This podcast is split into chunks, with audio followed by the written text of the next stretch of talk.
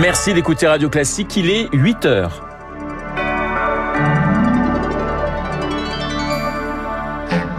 La matinale de Radio Classique avec Renaud Blanc. 2800 décès rien que pendant les jours de pic de chaleur. Cet été caniculaire aura aussi été meurtrier. C'est un record. Depuis 2003, les yeux sur les bleus ce soir. L'équipe de France fait son entrée dans le mondial au Qatar. Ce sera face à l'Australie. Rendez-vous à 20h. Et puis, qui de Kiev ou de Moscou a frappé Saporidja ce week-end? Impossible de le dire à ce stade. Les experts essaient d'analyser les dégâts. Pour en parler, notre invité ce matin, Ludovic Dupin de la Société française d'énergie nucléaire. Radio classique. Et le journal de 8 heures nous est présenté par Léa Boutin-Rivière. Bonjour Léa. Bonjour Renaud, bonjour à tous. 10 000 décès supplémentaires entre juin et septembre, bilan d'un été caniculaire. Ce sont les chiffres dévoilés par Santé publique France après l'un des étés les plus chauds de l'histoire, des températures qui ont euh, fréquemment flirté avec les 40 degrés. Lauriane tout le monde, bonjour. Bonjour. Alors la surmontalité a bondi de près de 17% pendant la canicule. Oui, plus de 2800 décès en excès rien que pendant les quelques jours de pic de chaleur en vigilance rouge cet été.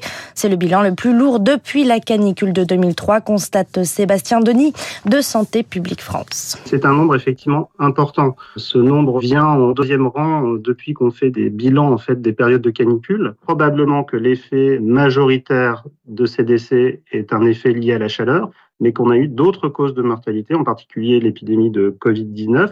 80% des décès enregistrés concernent les personnes âgées, une surmortalité qui a été particulièrement intense dans le sud, surtout en Occitanie. Et les prochains étés risquent encore de battre de nouveaux records, prédit le climatologue de Météo France, Mathieu Sorel. Malheureusement, ce sera un été relativement classique d'ici le milieu du siècle des vagues de chaleur plus précoces, plus tardives, plus intenses aussi. Aucune région de France n'est à l'abri. On l'a vu cette année, hein, avec quasi 40 degrés à Brest, hein, donc c'est vous dire si euh, des références sont tombées. Et dans un scénario de réchauffement climatique à près de 3 degrés, l'Agence européenne de l'environnement prévient d'ici la fin du siècle, c'est plus de 90 000 personnes qui pourraient mourir chaque année des épisodes caniculaires en Europe. Merci Lauriane et rendez-vous sur radioclassique.fr pour écouter en entier votre chronique rubrique 3 minutes pour la planète été éprouvant pour le système hospitalier donc, qui va bénéficier d'une rallonge budgétaire, 543 millions d'euros en plus, validée hier par les députés. L'hémicycle s'est aussi penché euh, sur le financement de la Sécu pour l'an prochain. Mais après quelques heures de débat, le gouvernement a déclenché un 49-3, le cinquième, suivi dans la foulée d'une motion de censure de la France Insoumise. Et les collectivités locales lorgnent également sur leur financement. La question devrait être évoquée à l'occasion du Congrès des maires de France aujourd'hui à Paris. Pas de discours présidentiel pour l'occasion. Une illustration de la discorde entre l'Élysée et les édiles. La présidence souligne la hausse des dotations aux communes. Les mairies dénoncent un coup de com' pas à la hauteur des enjeux. André Léniel est maire d'Issoudun, premier vice-président de l'Association des maires de France c'est uniquement de la communication. Nous allons perdre en réalité en pouvoir d'achat. La DGF n'avait pas été augmentée depuis un certain nombre d'années, mais l'inflation était à moins de 1%. Cette année, elle est augmentée de 1,74%, alors que l'inflation sera probablement autour de 7,5% à la fin de l'année. Ça va aussi mettre en panne l'économie. Je rappelle que les collectivités territoriales réalisent 70% des investissements publics dans notre pays. Derrière, ça veut dire des travailleurs qui risquent le chômage. Propos recueillis par Victoire Fort et noté ce chiffre du Cevipof, plus d'un maire sur trois, 39% d'entre eux seraient victimes de menaces ou injures, 11 points de plus qu'en 2020. Léa, on passe au sport. Premier tour de piste pour les Bleus au mondial. Privé de Benzema, mais toujours combatif, les hommes de Didier Deschamps jouent leur premier match à 20h contre l'Australie sans le ballon d'or donc, sans Paul Pogba, N'Golo Kanté, mais avec tout de même Mbappé et Griezmann. Une équipe attendue au tournant par ses supporters donné parmi les favoris, mais aussi chouchou des sponsors, Eric Koch. L'équipe de France, deuxième sélection la plus rentable au monde derrière l'Allemagne. Nike débourse à elle seule 50 millions d'euros par an pour signer le maillot des Bleus. La raison, une équipe au statut de favori au Qatar, explique l'économiste Christophe Lepetit. Vu le contexte de cette équipe de France, championne du monde en titre et avec quelques joueurs qui peuvent être de belles valeurs marketing, c'est une sélection qui rapporte. Car l'image de Kylian Mbappé ou Antoine Griezmann attire les marques comme Orange qui verse aux Bleus 5 millions d'euros par an.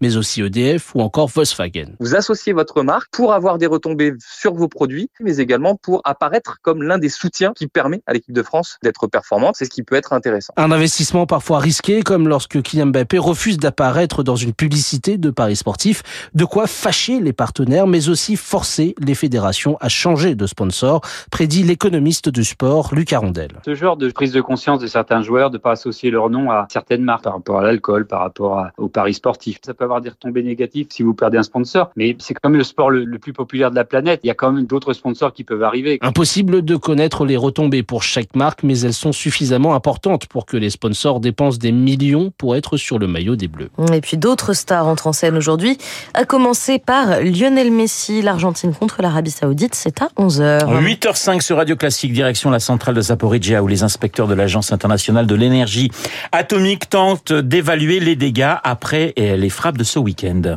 Des bombardements dont s'accusent mutuellement Russes et Ukrainiens. Une douzaine de frappes ont touché samedi et dimanche la centrale. Il y aurait des dégâts sur des infrastructures sensibles, Renault, notamment là où se trouvent les combustibles usés. Bonjour Ludovic Dupin. Bonjour. Vous êtes le directeur de l'information de la Société française d'énergie nucléaire. Est-ce que les inspecteurs de l'AIEA ont pu faire leur travail correctement dans cette centrale contrôlée, on le rappelle, par les Russes? Alors oui, effectivement, on a pu enfin avoir leur rapport hier soir sur l'étendue des dégâts, sachant qu'il reste deux inspecteurs sur place et puis il y a des inspections à distance également qui sont possibles. Et on a pu avoir un état des, dégâts qui touchent des zones non radioactives. On a on a vu qu'il y avait des fuites sur une conduite de vapeur, des dégâts pardon sur une conduite de vapeur et sur le bâtiment d'un stockage de déchets et puis quelques petites choses. Il n'y a pas eu de, de fuite radioactive ou de, ou de relevé anormal de radioactivité. Par contre, il y a des sites qui ont été effectivement significativement endommagés. Alors on a parlé d'installations là où sont stockés notamment les combustibles usés. C'est ça, effectivement. Alors, il y, a, plusieurs sites de stockage de déchets radioactifs. Alors, les combustibles usés les plus radioactifs, ils sont sous les dômes en béton, mais il y a des, déchets un peu plus euh, sensibles qui sont dans des zones moins bunkerisées, effectivement, qu'on subit des éclats d'obus. Euh, et, alors, ça n'a pas provoqué de fuite. Euh, en revanche, ça a abîmé l'intégrité des bâtiments. Et ça, c'est un vrai souci. Donc, ce sera réparé, comme ça l'avait déjà été par le passé d'ailleurs. Mais, c'est extrêmement, grave que des tirs aient eu lieu si près d'installations sensibles. Ludovic Dupin, serait pour vous le scénario catastrophe s'il y a de nouveau des frappes alors aujourd'hui, on n'est on, n'est pas dans une situation aussi grave qu'on l'était il y a quelques mois parce qu'il faut rappeler que tous les réacteurs sont à l'arrêt. On parle d'arrêt à froid dans le nucléaire, c'est-à-dire qu'il n'y a plus de pression, il y a très peu de chaleur dans les réacteurs. Cependant, il faut continuer à les refroidir. Et pour les refroidir, il faut de l'électricité et de l'eau. Et là, ce qui serait le plus grave, ce serait qu'on coupe l'alimentation en eau du site, auquel cas le, le combustible commencerait euh, à, à l'arrêt, commencerait doucement à se réchauffer. Alors on n'aurait pas quelques heures pour évaluer la situation, on aurait plusieurs jours, on aurait du temps. Bien sûr, la plus grave aujourd'hui, c'est vraiment qu'on coupe la source froide des réacteurs et là, cette fois-ci, en tout cas, on, on a, on a peut-être de la chance. Les, les sources froides n'ont pas été touchées. Alors Raphaël Grossi, qui dirige l'Agence internationale de l'énergie atomique, a demandé aux belligérants d'arrêter cette folie. C'est pour vous une sorte de miracle que cette centrale ne soit pas plus endommagée avec les conséquences que l'on imagine? Alors on se rend compte effectivement la centrale est agressée depuis des mois et des mois et des mois et cette fois-ci agressée de manière extrêmement abondante avec 12 explosions quasiment sur le site. Euh, et alors c'est pas un miracle parce qu'on sait que ce sont des installations euh, très résistantes, très résilientes, elles l'ont prouvé à plusieurs reprises.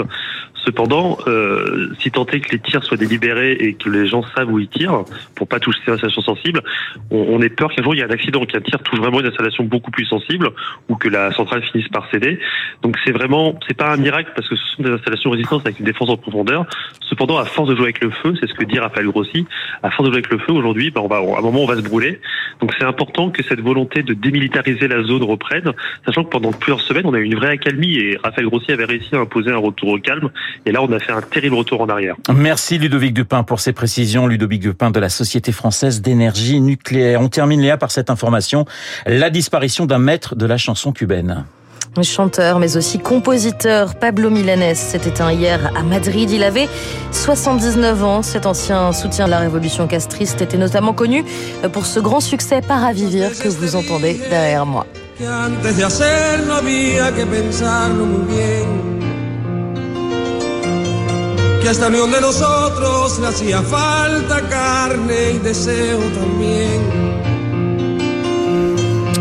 Journal de Léa Boutin-Rivière pour terminer ce journal, ce journal qui se termine donc en musique. Merci Léa, il est 8h09 sur l'antenne de Radio Classique.